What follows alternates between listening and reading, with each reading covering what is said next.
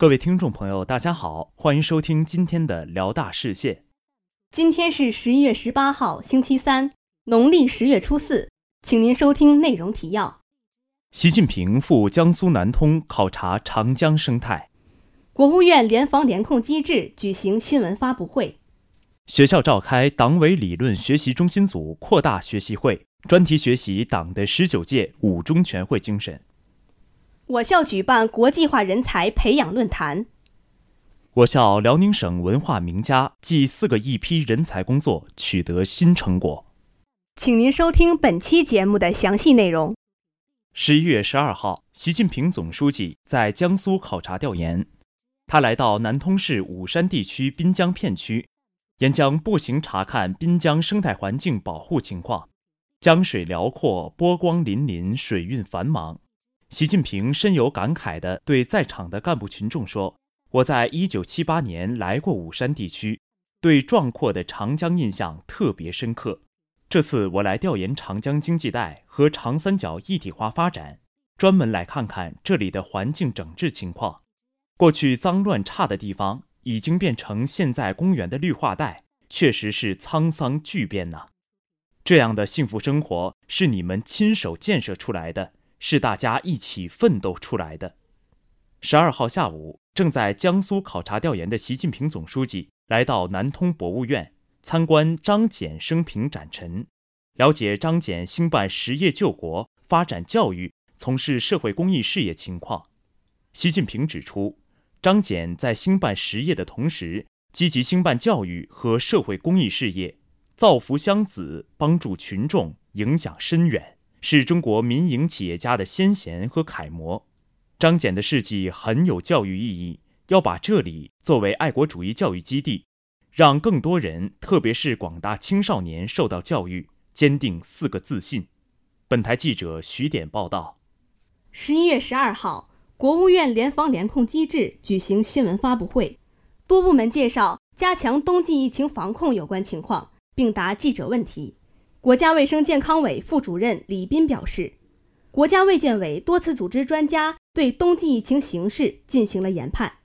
专家认为，在目前全球疫情加速蔓延形势下，我国面临境外输入病例导致本地传播风险增大，冬季将处于疫情零星散发状态，局部地区可能发生聚集性疫情。同时，冬季其他呼吸道传染病高发，我国疫情防控一刻不能放松。市场监管总局食品经营司负责人陈旭表示，各地市场监管部门要建立食品安全追溯体系，做到来源可查、去向可追。凡不能提供合格证明的进口冷链食品，一律不准上市销售。外交部副部长罗兆辉介绍，外交部积极帮扶受疫情冲击的海外同胞和留学生人员。向一百多个国家的五百多万华人华侨发放了各类防疫物资。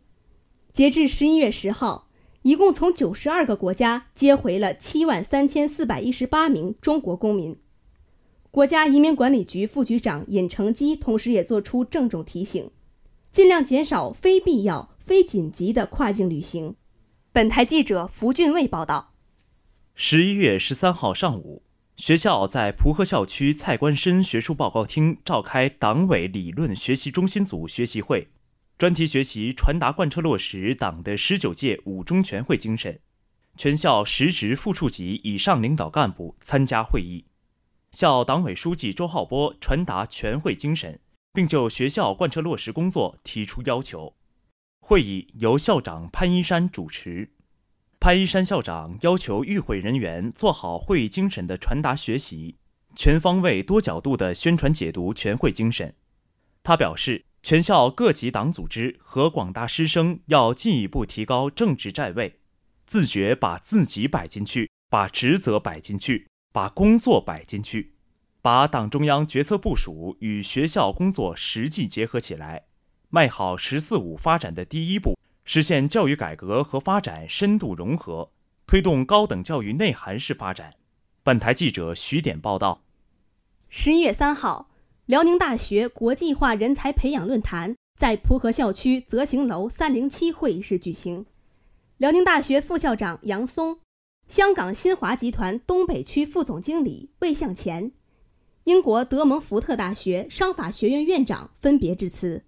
来自中央财经等大学的专家学者及部分辽大教师生代表参加论坛。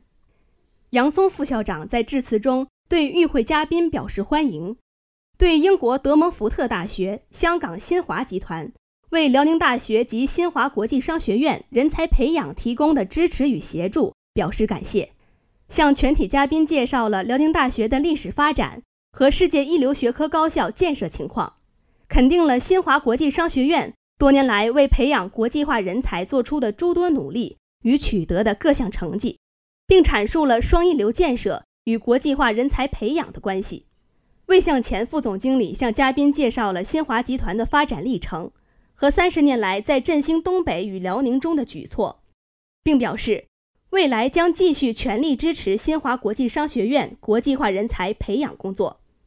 本台记者徐典报道。